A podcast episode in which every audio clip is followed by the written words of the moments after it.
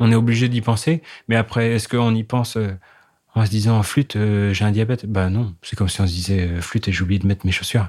Il faut avancer comme ça. Donc c'est pas une charge, c'est pas un poids. Moi, mon diabète, je le, il est très transparent, quoi, très transparent. Diabète, non masculin. Le diabète est une maladie caractérisée par une hyperglycémie, c'est-à-dire un taux de sucre trop élevé dans le sang. Mais peut-on vraiment résumer une maladie qui touche des millions de personnes et qui dure toute une vie en une définition? Aujourd'hui, dans Mon diabète à moi, François, 31 ans, nous raconte comment il a grandi avec cette maladie, transparente à ses yeux, et la manière dont il a évolué dans sa vie personnelle et professionnelle. Bienvenue dans Mon diabète à moi, le podcast qui donne la parole aux jeunes diabétiques. Alors moi, mon diabète, on l'a découvert, c'était en 2005. Donc j'avais à peu près, oui, j'avais 14 ans. C'était l'été, donc en fait, là, cette espèce de période d'adaptation, euh, même le temps passé à l'hôpital ou quoi, ça a été totalement transparent. Et j'ai fait ensuite une, une rentrée euh, bah, comme toutes les autres. Moi, mon mode de traitement, c'était au stylo, donc avec une, une espèce de seringue avec des petites aiguilles, et puis on se pique au moment où on mange. Ça se voit pas. Enfin, j'ai même plein de copains, je me suis piqué à côté d'eux pendant euh, des années, et puis ils avaient jamais trop fait gaffe, quoi. Après, j'ai fait des, des, études après mes, après mon lycée. Là aussi, tout s'est à peu près bien passé parce que toutes les habitudes, bah, c'est déjà ancré finalement c'est déjà inscrit dans le quotidien, donc on sait ce qui se passe si on mange plutôt des pâtes que du riz, si on mange pas du tout de féculents, et voilà. Donc euh, c'est des trucs bassement euh, terre à terre, mais c'est bah, en fait le diabète euh, c'est ça quoi. Donc bon, il n'y a pas à y penser toutes les cinq minutes, mais faut juste un peu prévoir. Donc jusqu'à mes études, ça n'a pas changé grand-chose. Là où je m'en suis un peu plus rendu compte, c'est lorsque j'ai commencé à travailler. Je faisais beaucoup de déplacements, tout en voiture, parfois assez loin, pas pouvoir manger, attendre par exemple, je sais pas moi, à 14h30. Ah, mais euh, quand on a mangé à 6h30, parfois le repas il est loin, quoi. Et puis si on n'a pas du tout prévu, là ça peut piquer. Ça peut piquer. Et puis euh, euh, j'ai commencé à faire des hippos assez profondes. En l'occurrence, on peut dire tout de suite pourquoi, parce que je pense que ce sera plus éclairant il apparaît que j'avais fait un renouvellement d'ordonnance et euh, manque de bol, le, médecin, qui n'était pas mon endocrino classique, m'avait prescrit pas la bonne insuline en fait. Il existe plusieurs euh, types d'insuline et là il m'avait pas prescrit la bonne. Et quand on fait une hypo assez forte, un des symptômes c'est de faire comme une espèce de crise d'épilepsie. C'est un petit peu les, les derniers euh, remparts là pour que le corps libère du sucre. Et à partir du moment quand on commence à toucher à l'épilepsie, là, euh, la question du permis se pose. Donc moi j'ai eu une suspension de permis pendant euh, six mois pour euh, un peu soupçon d'épilepsie, on va dire. C'est normal, donc bah il y a pas grand chose à faire. Et puis à l'accepter, mais manque de bol, moi qui faisais les chantiers avec mon travail, bah plus de permis, bah là ça commence tout de suite à pas être pareil quoi. En l'occurrence, on était dans une PME, on n'était que deux, il y avait le patron et moi. Lui, il avait autre chose à faire que de faire le taxi. Donc, euh, suspension de permis. Et là, euh, la relation avec mon patron a commencé un peu à changer puisque il m'a dit, bah, là, euh, je sais pas si je peux te garder. Je me sentais un peu coupable euh, de pas pouvoir faire ce qu'on me demandait aussi. Et là, on se rend compte que la maladie, par contre, elle, elle est présente.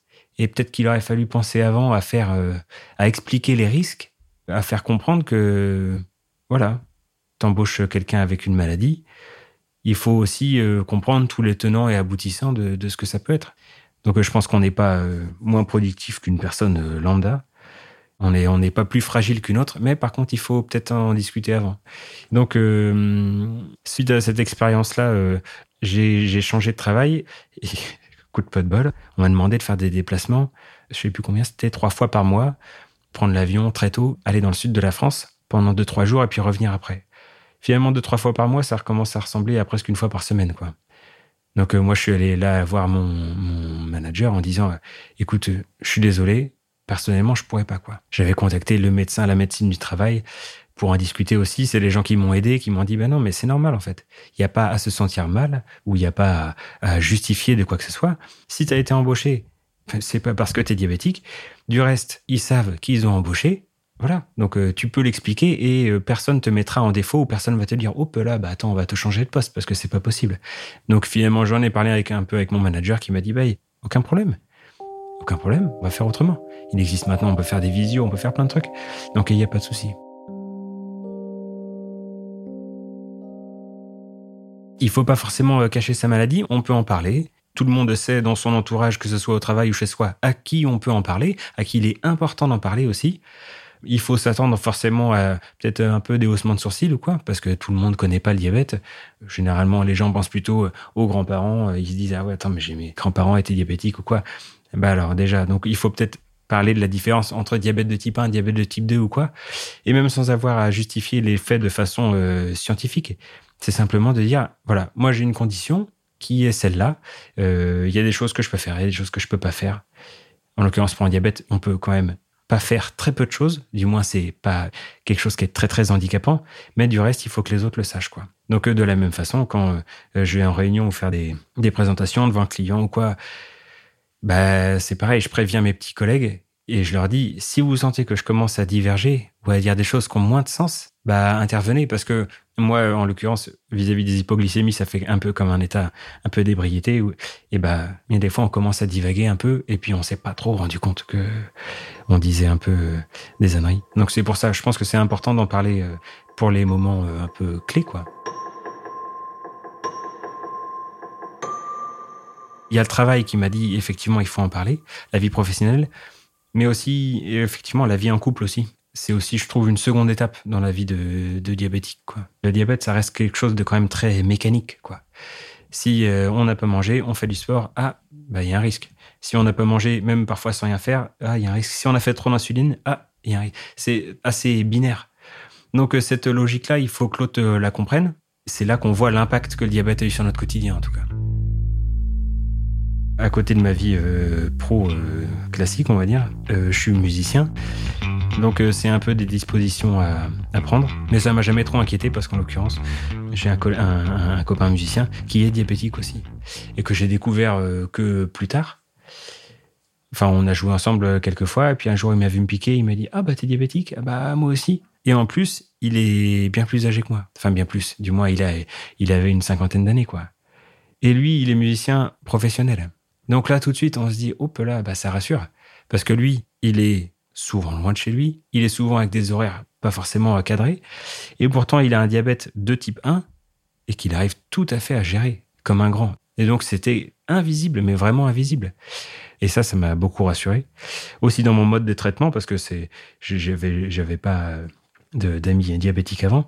Et lui, euh, moi qui étais au stylo, lui se traitait par pompe bah justement, pour une vie qui est parfois un peu plus déséquilibrée, avec des repas à retardement ou quoi, pour ça, la pompe, en tout cas pour lui, c'était un, super outil. quoi. Donc, euh, fort de connaître ça, je suis passé sur euh, un traitement par pompe. Et effectivement, ça aussi, ça a pas mal changé ma vie. C'était encore plus souple qu'avant, quoi. Donc là, pour une vie euh, de, musicien ou même pour un à côté de musicien, parce que on va manger tard, on va aller dans les bars, on va peut-être euh, pas boire que de l'eau ou quoi, bah ça, c'était pour moi, en tout cas, c'était un outil euh, parfait quoi, pour régler ma maladie. Dès le début, en fait, euh, on se rend compte qu'on est un peu différent sans l'être, en fait. Et ça, bah, ça oblige à se dire, bah, la personne avec qui je parle ou euh, les gens avec qui je suis, ils ont peut-être ça aussi. Ils ont peut-être pas une maladie chronique. Et à la limite, ils ont forcément quelque chose. Donc on se rend compte en fait qu'on peut avoir une différence et que ce soit totalement invisible pour les autres. Et ça, ça oblige aussi ça à être beaucoup à, l'écoute des, des autres. Ça amène la bienveillance, de la tolérance parce qu'on souhaite que les autres en aient peut-être un peu à notre égard. Donc euh, ça, ça force à l'être avec les autres forcément. Je suis bien avec mon diabète aujourd'hui. Je me sens, je me sens à l'aise avec ça. Je suis content de ma vie maintenant. J'ai un enfant. Je vis très bien ma vie familiale, ma vie pro, ma vie aussi, tous mes à côté. Ça me fait pas peur. J'ai fait plein de voyages.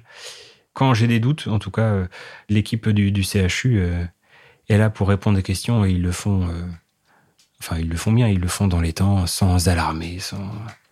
Ça, ça, a toujours été bienveillant en tout cas. Tous les soignants avec qui j'ai été et je suis sont bienveillants. Et ça, c'est un vrai soutien, quoi.